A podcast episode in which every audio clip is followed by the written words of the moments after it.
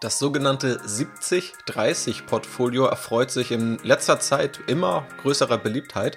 Ich möchte daher einmal hier darauf schauen, wie dieses Portfolio aufgebaut ist, was die Vorteile davon sind, was aber auch Kritikpunkte daran sind, was man anders machen könnte, auch ob das Versprechen dieses Portfolios, nämlich die Weltwirtschaft abzubilden, eingelöst wird und auch was meine Meinung zu diesem Portfolio ist. Also viel Spaß!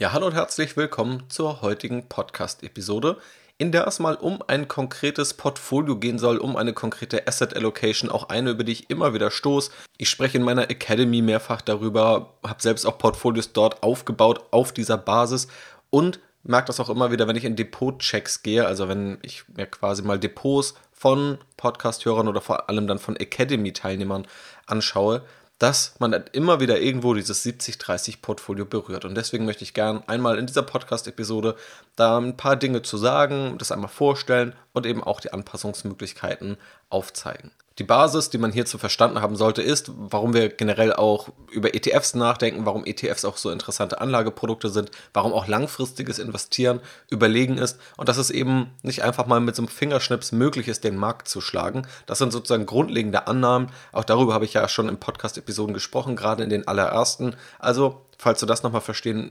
möchtest, hör da gern mal rein. Hier baue ich quasi darauf auf und möchte mal mit diesem Wissen das 70-30-Portfolio vorstellen.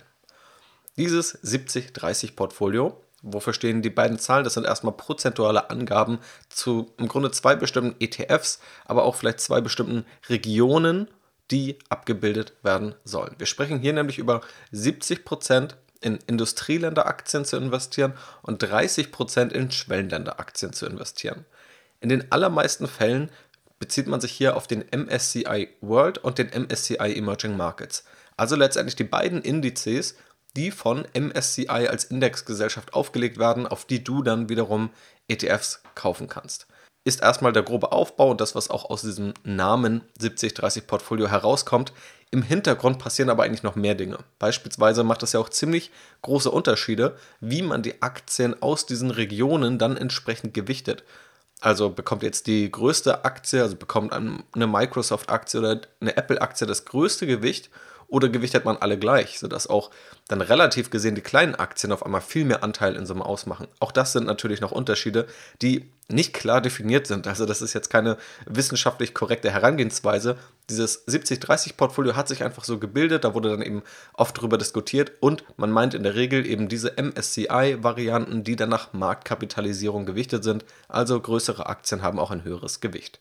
Dahinter steckt in der Regel der Wunsch, die Weltwirtschaft abzubilden. Also, dass man eben sagt, man wettet nicht auf bestimmte Branchen, man wettet nicht auf bestimmte Regionen, also auf einzelne Länder, und man wettet nicht auf bestimmte Stile von Aktien, also nicht auf Wachstumsunternehmen, nicht auf Value-Unternehmen oder andere, nicht auf Dividendenzahler beispielsweise, sondern man bildet einfach möglichst neutral die Weltwirtschaft ab. Und das Ganze nutzt man dann auch oder setzt man durch eine Buy-and-Hold-Anlagestrategie um, also möglichst langfristig, ohne da kurzfristig draufzuschauen und ohne da kurzfristig dran rumzuschrauben. Diese Strategie wird dann auch oft als passiv bezeichnet und oft dann auch dieses, na, wir bilden ja nur neutral die Weltwirtschaft ab. Aber ehrlicherweise, das habe ich auch schon mal im Podcast kritisiert, bei allen Vorteilen, die diese Strategie hat, aber diese Bezeichnung als vollständig passiv, vollständig neutral und es werden keine Annahmen getroffen und Annahmen treffen nur Anleger, die aktiv vorgehen, ähm, die sehe ich nicht so ganz. Also da gibt es, glaube ich, nochmal ein paar wichtige Unterschiede und Verständnisse, die man hier schaffen muss. Denn auch ein 70-30-Portfolio hat tatsächlich einige aktive Entscheidungen, die getroffen werden und die getroffen werden müssen. Das ist also so der grundlegende Rahmen. Warum schauen wir jetzt überhaupt ausgerechnet auf 70-30? Warum ist es nicht 80-20? Warum nicht 60-40? Warum gibt es nicht ganz andere Dinge, die man hier noch betrachtet? Und welche fallen hier vielleicht auch hinten runter? Und was wird dann auch kritisiert? Also wo setzen die meisten Anleger tatsächlich auch an oder haben vielleicht Schwierigkeiten bei der Umsetzung dieses 70-30 Portfolios? Einmal die Frage, ob dieses Versprechen eingelöst wird, dass man mit einem 70-30 Portfolio tatsächlich die Weltwirtschaft abbildet. Und die kurze Antwort ist, das kann man so nicht sagen. Also tatsächlich, wer sich darauf beruft und sagt, mit einem 70-30-Portfolio bildet man vor allem neutral die Weltwirtschaft ab, das ist erstmal nicht der Fall, weil da gibt es tatsächlich viele unterschiedliche Interpretationsweisen, zu welcher man da tendieren kann. Dazu komme ich dann gleich noch. Erstmal müssen wir festhalten, bei diesem klassischen Aufbau, da fehlt eine Region und das sind Entwicklungsländer. Das heißt, wir schauen hier auf Industrienationen, wir schauen auf Schwellenländer, die abgebildet werden. Entwicklungsländer fehlen. Das liegt vor allem daran, dass es schwerer ist, in diese zu investieren und dass man es ohnehin nur zu einem ganz kleinen Prozentsatz machen würde. Das heißt, die Auswirkungen wären auch relativ gering. Und dann aus dieser Kombination schwer investierbar, geringe Auswirkungen, auch schwer diversifizierbar. Also in vielen Entwicklungsländern, da gibt es jetzt nicht 50 börsennotierte Unternehmen, die man investieren kann, sondern sind es vielleicht mal nur zwei Stück. Und das widerstrebt auch diesem ETF und diesem Diversifikationsgedanken. Da gibt es oft einfach auch keine ETFs dann drauf, auch wenn das zumindest über die letzten Jahrzehnte und Jahre noch immer etwas besser geworden ist. Aber Entwicklungsländer lässt man hier erstmal raus. Und was ebenfalls fehlt in dieser klassischen MSCI-Index-Aufteilung, dass hier keine Small Caps drin sind. Also wir haben Large Caps in den Indizes, wir haben Mid Caps, also mittelgroße Aktien, aber nicht die kleinen Aktien und auch nicht die Micro Caps, also die sehr, sehr kleinen Aktien. Auch hier gilt aber wieder, je kleiner die Aktie, desto schwerer ist es auch in größerem Volumen in diese überhaupt zu investieren und die in solche Indizes mit aufzunehmen. Auch prozentual machen diese natürlich einen vergleichsweise geringen Anteil an der Marktkapitalisierung aus. Das heißt auch hier wieder die Kombination aus schwerer investierbar und geringerer Einfluss auf das Gesamtergebnis. Aber das müssen wir festhalten, das fehlt. Wenn wir das jetzt aber ausklammern, wofür es ja aus Investment-Sicht total gute Gründe gibt, dann können wir uns jetzt die Frage stellen, warum denn 30% in Schwellenländer, 70% in Industrienationen? Und was ist eigentlich die Kennzahl, die vorgibt, in welchem Verhältnis diese abgebildet werden sollten? Wenn wir auf die Börse schauen, dann können wir auf die Marktkapitalisierung schauen. Also wir schauen einfach, wie viel ein, sind die Schwellenländer in Summe an Börsenwert wert und wie sieht es bei den Industrienationen aus? Wir summieren also alle Börsenwerte und vergleichen die. Und dann landen wir aber auch schon bei einer spezifischen Frage. Und zwar nimmt man den kompletten, die komplette Marktkapitalisierung oder nur die Marktkapitalisierung der Aktien, die frei gehandelt werden können. Auch da gibt es Unterschiede und gerade bei den Schwellenländern sind das noch tatsächlich ziemlich unterschiedliche Dinge. Die Details würden hier zu weit führen. Aber um das mit konkreten Zahlen zu unterfüttern, lege man bei einer frei handelbaren Marktkapitalisierung bei den Schwellenländern bei etwa 10% Anteil und nimmt man aber nun die komplette Marktkapitalisierung, also auch nicht öffentlich handelbare Aktien, dann liegt man eher bei 20 Prozent. So, und da kann man sich jetzt die Frage stellen, was bildet jetzt wirklich besser die Weltwirtschaft ab? Eine andere Betrachtungsweise ist eigentlich eine klassische Wirtschaftskennzahl und zwar das Bruttoinlandsprodukt. Also man vergleicht einfach die Bruttoinlandsprodukte. Und dann landet man bei einem Schwellenlandeanteil von 40 Prozent. Man könnte sich auch andere Kennzahlen anschauen, also beispielsweise den Umsatz, der aber relativ stark dann mit dem Bruttoinlandsprodukt korreliert. Oder MSCI selbst spricht auch noch vom Economic Exposure, hat da also auch noch eine Kennzahl aufgestellt. Da liegen Schwellen dann dabei 30 Prozent. Und wenn wir uns das Ganze jetzt anschauen, dann können wir eben diese Frage nicht abschließend oder eindeutig beantworten, was nun wirklich die Weltwirtschaft ist und was die neutrale, vermeintlich neutrale Aufteilung nach der Weltwirtschaft ist. Wir liegen hier bei Werten von 10% Schwellenländern bis 40% Schwellenländern. Aber zumindest ist das auch irgendwo diese Region, in der wir uns bewegen. Warum man nun auf 70-30 kommt und warum das so die Aufteilung ist, die sich etabliert hat, da kann man jetzt vielleicht ein bisschen mutmaßen. Aber ich vermute, dass es vor allem daran liegt, dass auch in der Finanzwissenschaft sich diese Frage immer wieder gestellt wurde und natürlich auch einfach angeschaut wurde, wie gut haben historisch Portfolios performt, die nach unterschiedlichen Anteiligkeiten aufgebaut wurden. Also wie hat ein 60-40 Portfolio gegenüber einem 70-30 Portfolio abgeschnitten, gegenüber einem 80-20 oder 100% Industrienation beispielsweise. Und nach dem Chance-Risiko-Verhältnis schneidet da tatsächlich ein Verhältnis, das etwa bei 70 zu 30 liegt, am besten ab. Man schaut sich da in der Regel dann die Sharp Ratio an, die eben dieses Chance-Risiko-Verhältnis, also Rendite im Verhältnis zur eingegangenen Volatilität als Risikokennzahl dann angibt. Das könnte also in meinen Augen einer der zentralen Gründe sein, warum sich auch dieses 70-30-Portfolio so herausgebildet hat. Ich sehe da noch die Gefahr des Data Minings. Also das hängt einfach immer ziemlich stark davon ab, auch welche Zeiträume man sich ganz konkret anschaut und wann man diese Analyse betrachtet. Denn wenn man die letzten zehn Jahre anschaut, dann waren Schwellenländer relativ schlecht, was die Performance angeht. Also nicht katastrophal, aber auch in ihrem historischen Durchschnitt waren sie unterdurchschnittlich.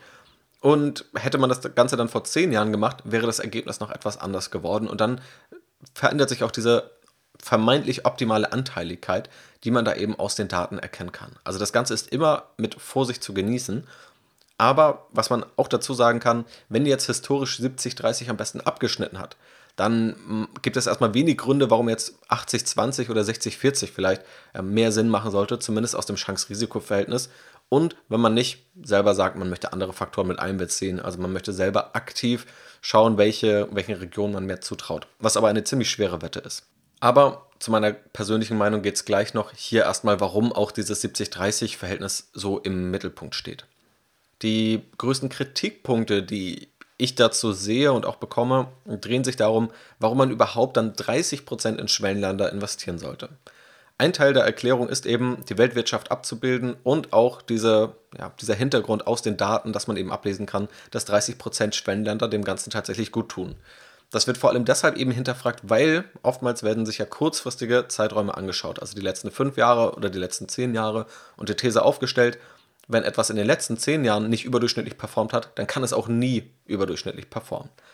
Das ist natürlich nicht der Fall. Also wir geraten vielleicht alle immer mal wieder in die Versuchung, Dinge zu kaufen, die in den letzten zwei Monaten, fünf Jahren oder vielleicht zehn Jahren überdurchschnittlich liefen. Aber das linear in die Zukunft vorzuschreiben, das funktioniert erfahrungsgemäß relativ schlecht. Die grundsätzliche Herleitung, warum Schwellenländer überhaupt interessant sein können und auch mehr Rendite liefern sollten, ist, dass sie eben mehr Risiko haben. Also wir haben vor allem politische Risiken in diesen Ländern und wenn die Rendite die gleiche wäre, dann wird ja niemand in Schwellenländer investieren. Das heißt, dann würde das Geld eher in die Industrienation wandern und dann würden dort eben die Kurse steigen, in den Schwellenländern fallen und das würde dann eben bedeuten, dass in Schwellenländern mehr Rendite zu holen ist als Entschädigung für das höhere Risiko, das man eben auf sich nimmt. Dieses höhere Risiko hat man ja zuletzt auch gesehen. Auch im Podcast habe ich darüber gesprochen, als es mal ziemlich starke Kursstürze in China gab. Und genau das hat dann wieder Leute dazu veranlasst zu sagen, naja, daran sieht man ja, dass man nicht in Schwellenländer investieren sollte. Ich habe ja aber auch die Position im Podcast vertreten, dass eigentlich genau dieses Risiko der Grund ist, warum man eben in Schwellenländer investiert. Also wenn man alle Risiken vermeiden möchte, dann investiert man auch nicht in Aktien, auch wenn man da immer noch mal differenzieren kann, welche Risiken man bei Aktien eingeht und welche man auch beim Cash eingeht. Aber Prinzipiell gehören Risiken dazu und Risiken sind einer der Treiber, wo man sagt, das sollte langfristig zu etwas mehr Rendite führen. Aber auch dieses Rendite Plus hängt immer davon ab, welchen Zeitraum man sich anschaut. Im langfristigen Durchschnitt gibt es das aber in den meisten Analysen und Studien, die ich dazu gesehen habe. Auch ein anderer Hintergrund, der dann weniger finanzmathematisch beweisbar ist, ist aber noch die Bevölkerung. Also wenn wir einfach mal schauen, wo die Weltbevölkerung lebt, dann ist es zu großen Teilen tatsächlich in den Schwellenländern. Und wenn man sich jetzt fragt, bildet man die Weltwirtschaft ab, wenn man die komplett ausspart, wenn man also viele Milliarden Menschen quasi ausspart, die in diesen Ländern leben, die man gar nicht im Depot drin hat. Und auch da wäre meine persönliche Herangehensweise, um das hier schon mal wegzunehmen, dass ich schon denke, dass ein gewisser Teil des Geldes zumindest auch in diesen Ländern allein aus Diversifikationsgründen, also aus Gründen der Streuung, investiert sein sollte. Man sollte sich aber in jedem Fall bewusst sein, man kann sich, wenn man heute diese Entscheidung trifft, also ob man nun 30% in Schwellenländer investiert, ob 20, ob 40 oder ob man es gar nicht macht. Man kann sich am Ende immer darüber ärgern, dass man etwas hätte anders machen können. Wenn jetzt die Schwellenländer über die nächsten 10 Jahre überdurchschnittlich performen, dann ärgert man sich, dass man doch mehr hätte in Schwellenländer investieren sollen. Wenn sie unterdurchschnittlich performen, dann ärgert man sich und denkt, ach Mist, hätte man ja drauf kommen können, man soll doch weniger in Schwellenländer investieren. Das sind Ergebnisse, die können hier beide realistisch sein, die können beide so eintreten und man kann sich immer darüber ärgern, dass man irgendetwas hätte besser machen können, dass man noch mehr auf das richtige Pferd setzen kann. Aber bei der Diversifikation sagt man ja im Grunde genau, dass man das nicht wissen kann. Man kann nicht gerade für kurzfristige Zeiträume wissen, was nun am Ende wirklich besser performt als das andere und stellt sich einfach für die allermeisten Fälle möglichst gut auf, sodass man eben im Durchschnitt, im langfristigen Durchschnitt, möglichst gut abschneidet. Was ist jetzt meine persönliche Meinung zu diesem Portfolio? In meinen Augen ist es tatsächlich auch aufgrund der dargelegten ja, Vorteile oder dieser Strategie dahinter ein sehr guter Startpunkt, auch für alles andere, was man womöglich vorhat. Und es ist auch ein Portfolio, in das man tatsächlich auch guten Gewissens langfristig investieren kann, wenn man sich natürlich auch mit dem Risiko auseinandersetzt. Ja, aber vor allem, wenn wir darüber sprechen, dass der Aktienanteil nach diesem 70-30-Verhältnis festgelegt wird, dann gibt es da viele gute Gründe, das zu tun und es zumindest auch als Startpunkt für die eigenen Überlegungen zu begreifen. Also viele, die dann ja auch neu an die Börse kommen, die starten dann mit 100% Geld auf dem Sparbuch. So, und dann sich vielleicht einfach mal gedanklich einen Schritt weiter zu wagen und zu sagen, okay, ich nehme jetzt mal einen Teil des Geldes und sagt, der Startpunkt ist jetzt dieses 70-30-Portfolio. Und dann guckt man mal, wie man sich damit wohlfühlt, ob man noch andere Anpassungen vornehmen möchte, wie viel Geld man dann auf dem Sparbuch belässt oder wie viel dann in Aktien fließen. Das sind ja nochmal andere Entscheidungen. Aber das ist tatsächlich ein sehr guter Startpunkt, um erstmal das Wichtigste abzudecken, die wichtigsten Regionen abzudecken und irgendwo basierend auf tatsächlich jahrzehntelanger Forschung diesen Startpunkt eben zu nutzen. Auch viele andere Portfolios und Asset Allocations kann man darauf weiterentwickeln. Auch in der Academy zeige ich da viele Beispiele, gehe das wie gesagt in den erwähnten Depot-Checks durch, weil es dann immer noch mal persönliche Präferenzen gibt, persönliche Feinheiten, was Risikoeinstellung angeht, welche Chancen man realisieren möchte oder was auch einfach die eigenen Anlagethesen sind, die man umsetzen möchte und mit denen man sich auch wohlfühlt. Und dann kann man das eben in meinen Augen sehr gut anpassen auf dieser Basis dieses 70-30-Portfolios, wenn man eben auch die Vor- und die Nachteile kennt, wenn man an den entsprechenden Reglern nochmal etwas dreht. Was sind da jetzt konkrete Anpassungsmöglichkeiten? Zum einen dieses 70-30-Verhältnis anzupassen, also wenn man noch aggressiver vorgehen möchte, würde man eher in Richtung 60-40 tendieren. Wenn man vorsichtiger sein möchte, würde man wahrscheinlich eher Richtung 80-20 oder 90-10 gehen. Aber 10% ist wie gesagt, wenn man auf die Weltwirtschaft schaut, eher das untere Grenze dessen, was die Schwellenländer in der Weltwirtschaft tatsächlich auch ausmachen. Weitere Punkte, wo man dann etwas weiter in die Details gehen kann, ist, dass man hinterfragen könnte, ob man einen relativ hohen Anteil von China in den Schwellenländern akzeptieren möchte. Der liegt aktuell bei einem Drittel, den so ein, den China in dem MSCI Emerging Markets ausmacht. In meinen Augen ist es durchaus okay. Der Anteil der USA im Industrienationenanteil, der ist nochmal deutlich größer. Also da liegt man jetzt bei 65 bis 70 Prozent und die Industrienationen sind hier natürlich auch sehr prominent vertreten. Das heißt, man muss sich auch bewusst sein, dass etwa die Hälfte des Portfolios aus US-amerikanischen Aktien besteht, weil das eben aktuell auch so die Marktkapitalisierung der Welt widerspiegelt. Aber auch das ist ein Punkt, auch dazu gibt es eine Podcast-Episode, da kannst du gerne mal nachschauen, wo ich darüber gesprochen habe, ob man ein zu hohes US-Risiko eingeht ähm, durch solche marktkapitalisierungsgewichteten ETFs. Und dann gibt es natürlich noch ganz allgemeine Anpassungen. Also ob man sagt, man investiert wirklich komplett neutral, also neutral immer in Anführungszeichen, oder geht man noch eher auf einzelne Faktoren, also vor allem auf Qualitätsunternehmen, auf Value-Aktien, auf Wachstumsaktien oder auf Dividendenaktien beispielsweise. Also ob man hier tatsächlich noch einen anderen strategischen Fokus mit reinbringt, der natürlich trotzdem auf dieser regionalen Aufteilung von 70-30 stattfinden kann. Und man kann das auch durch weitere Assetklassen ergänzen. Also, dass man sagt, man nimmt noch Immobilienaktien mit rein, man nimmt vielleicht noch Rohstoffe mit rein, man nimmt gezielt Anleihen mit rein, die man auch natürlich regional staffeln kann. Das sind dann alles noch, ich sag mal, Feinheiten, aber tatsächlich auch noch einflussreiche Feinheiten, an denen man noch schrauben kann. Und als letzter Punkt, den man hier noch auf dem Schirm haben sollte, man kann es auch als hervorragende Grundlage für Einzelaktienkäufe nehmen. Also wenn man versucht, also wenn man akzeptiert, okay, wir wissen jetzt nicht genau, was nun wirklich die perfekte Abbildung für die Weltwirtschaft ist, kann man das irgendwo als Startpunkt nehmen, kann es vielleicht noch leicht anpassen, aber hat dann erstmal eine gute, breite ETF-Grundlage und kann basierend auf dieser, wenn man es dann möchte und wenn man da auch Spaß dran hat und sich das auch zutraut, einzelne Aktien kaufen und einzelne Aktien auf dieser Basis ins Depot legen. Also auch dafür eignet sich dieses Portfolio.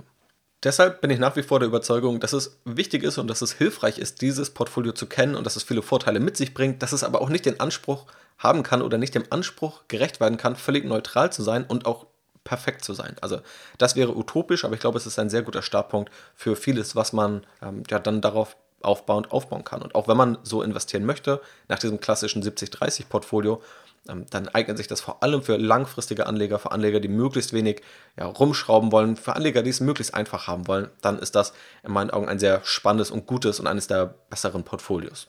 Weil, das muss man ja auch klar sagen, es besticht vor allem durch die Einfachheit. Also wir reden hier von zwei ETFs und es gibt sogar ein ETF-Lösungen, die ja auch manchmal andere Aufteilungen haben, aber die auch mittlerweile möglich sind. Das heißt, es ist wirklich ein sehr einfacher Zugang zur Geldanlage. Es ist aber auch, das möchte ich nochmal betonen, nur auf den Aktienanteil bezogen. Das heißt, die andere Risikofrage ist natürlich, wie hoch man diesen Aktienanteil überhaupt gewichtet. Und das ist dann natürlich nochmal losgelöst davon eine Frage, die man sich generell immer stellen muss, wenn man irgendwo in Aktien investiert. Also die Wahl der richtigen Aktienquote. Wie offensiv möchte man da jetzt vorgehen oder tastet man sich erstmal vorsichtiger ran? Aber damit hoffe ich, dass du verstanden hast, was hinter diesem 70-30-Portfolio steckt, was die Ziele sind, was davon tatsächlich auch erreicht wird und was utopische Ziele sind, die das Portfolio nicht erfüllen kann, was mögliche Kritikpunkte daran sind, wie man dieses Portfolio auch als Startpunkt nehmen kann und dann mögliche Anpassungen prüfen kann und was auch quasi die finanzwissenschaftlichen Hintergründe sind, warum man überhaupt über so ein 70-30-Portfolio spricht. Ich hoffe, das alles ist klar geworden und es hat dir gefallen und ein paar Denkanstöße gegeben. Vielen Dank fürs Zuhören, mach's gut und bis zum nächsten Mal.